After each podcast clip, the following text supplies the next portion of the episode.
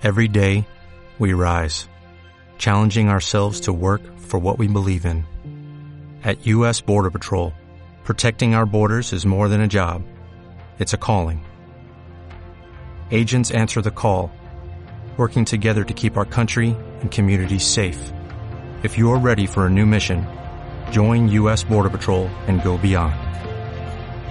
Learn more at cbp.gov/careers.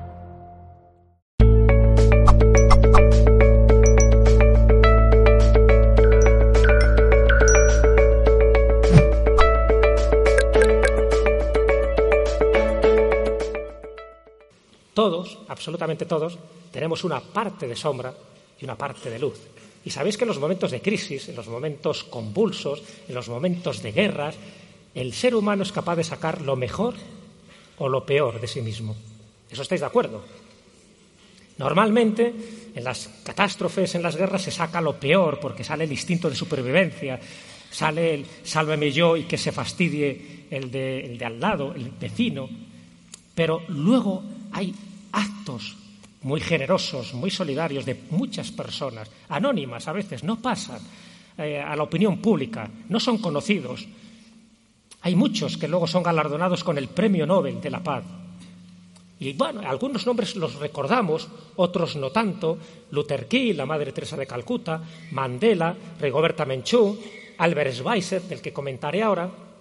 Y fijaros cómo se crea el Premio Nobel de la Paz.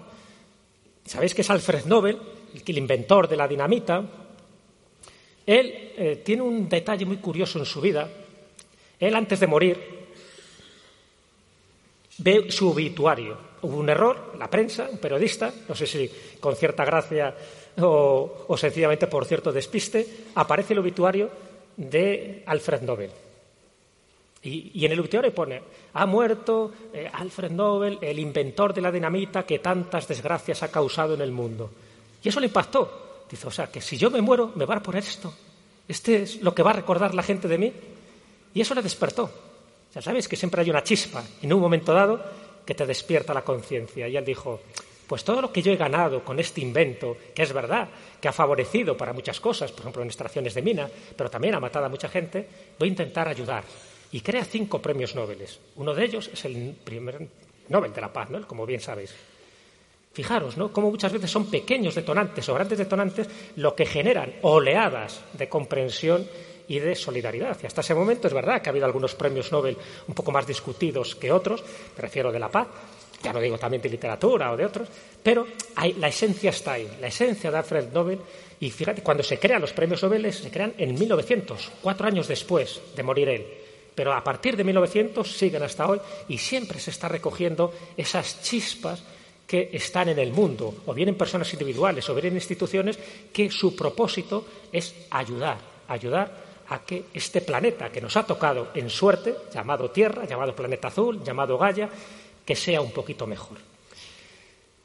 Y cuando se habla de esa solidaridad, además de esos premios Nobel de la Paz, ¿Os acordáis? Porque también hay alguna que otra película, como la lista de Schindler, que nos recuerda un poco la Segunda Guerra Mundial. Acordaros, una época de crisis, guerra, millones de muertos, y sin embargo hubo gente que jugándose la vida ayudan a otras personas.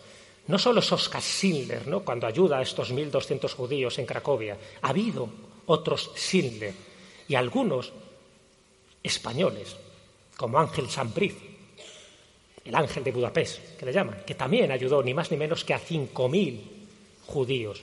En principio a los sefardíes y luego al resto de los judíos. Es decir, gente que en momentos donde lo fácil es mm, estar al lado del malo, del poder, de la intransigencia, no, se colocan al lado de la virtud, de la luz, y se juegan la vida. Y estas personas, Schindler, Sambrid, como el que tenéis ahí, Proper, Honfensen, fijaros en Oscar Schindler, la tumba. Sabéis que en los enterramientos judíos se colocan una piedra. Las piedras que están en las lápidas, en las tumbas judías, cada piedra es un gesto, es un agradecimiento, es un favor, es una petición, es una dádiva, es un pequeño regalo. La tumba de Oscar Schindler siempre está llena de piedrecitas de cada una de las personas que se sienten agradecidas por aquello que hizo en su momento. Y no solo él, mucha gente. De hecho, el Estado judío, el Estado de Israel, le declaró, le declaró, justo entre las naciones. Justo entre las naciones son aquellas personas que no son judías, pero que han hecho un gran favor al pueblo judío o a la humanidad en general. El caso, no sé si has visto la película de Hotel Ruanda. Aquí estamos hablando de los Tutsis y de los Hutus, en una época también enloquecida, donde todo el mundo se mataba por cuestiones raciales, por cuestiones étnicas. Bueno, pues hubo un hombre, Rusa Sabinga, que ayudó a, a y a Autus porque se dio cuenta de que no tiene que haber fronteras, no tiene que haber divisiones. Y hay una película que lo recomiendo, que es Hotel Ruanda, donde se ve todas sus gestiones, todos sus desvelos, cómo se está jugando la vida, pero aún así él sabe que hay un valor supremo, que es el valor de la vida, el valor del amor, el valor de la amistad, el valor de la comprensión, y lo hizo. Ahí le tenéis, así era en, su vida real. Paul Rusesabagina, un héroe totalmente de Ruanda en el hotel de Kigali, donde él hizo toda esa gran labor, toda esa gran proeza, y luego se le reconoció porque gracias a él hubo mucha gente que pudo vivir dentro de esa locura colectiva que se produjo. En el caso de Irena Sendler, una gran mujer que ha muerto no hace demasiado tiempo y con 90 años. Es curioso cómo a veces eh, la vida compensa a la gente que ha sido generosa con largos años, como para que se prolongue su labor solidaria. Hay muchos que han muerto muy jóvenes y han hecho una gran labor, pero hay otros, como en estos casos que yo voy a citar, que se prolonga. Esta mujer ayudó a muchísimos niños ¿no? en Varsovia, le llaman así el ángel del gueto de Varsovia, una mujer enfermera católica que se vio impelida a ayudar a estos niños judíos que se estaban estaban totalmente desahuciados porque sus padres habían ido al holocausto, habían muerto, los niños quedaban totalmente desamparados y esta mujer es lo que le hizo. Y no era por una cuestión ya religiosa. Fijaros que todas estas personas que van a salir aquí, da igual que sean católicos, que sean anglicanos, que sean protestantes, que sean budistas, que sean hinduistas, que sean musulmanes, hay algo superior que los anima. Es la frase, esta frase, por eso la quiero rescatar. La razón por la cual rescaté a los niños tiene su origen en mi hogar, en mi infancia. Fui educada en la creencia de que una persona necesitada debe ser ayudada de corazón, sin mirar su religión, sin mirar su nacionalidad. Eso es un ideario de vida. Eso es lo que no tienes que mover. Eso es una mujer de luz, porque hay muchas mujeres dentro de esta lista improvisada que yo he querido hacer. El caso de Giorgio Perlasca también en Hungría, que salvó a 5.000 niños judíos. Y fijaros, eh, dentro de esas mujeres maravillosas, esas mujeres increíbles, Solo he cogido pequeños ejemplos del siglo XIX, del siglo XX y del siglo XXI. No he querido retrotarme mucho más allá porque si no sería muy largo, pero yo creo que son ejemplos muy significativos de lo que quiero transmitiros. El, ejemplo de Flores Nightingale, una mujer, una enfermera apasionada también por hacer bien las cosas, por ser una auténtica profesional.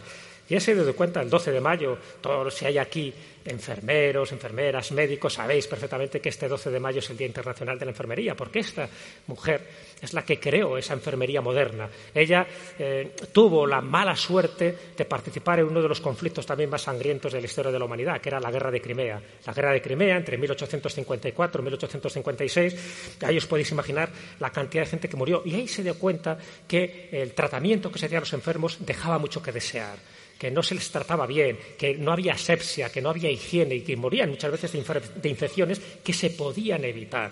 Y esta mujer, uno de los nombres que la dan es la dama de la lámpara, porque cada noche iba con su lámpara de gas, estamos hablando de mediados del siglo XIX, iba a ayudar a los enfermos, los que se quejaban.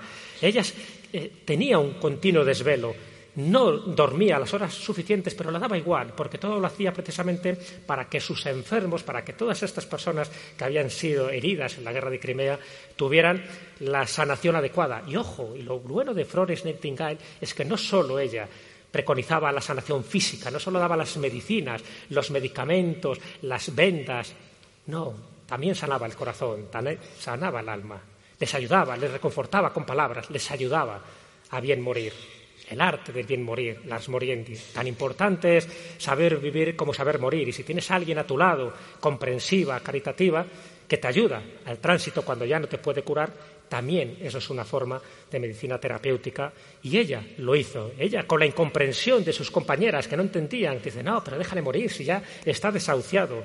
Dice, no, ella hacía los desvelos hasta el último momento y gracias a eso ha sido reconocida como una de las grandes mujeres. ¿no?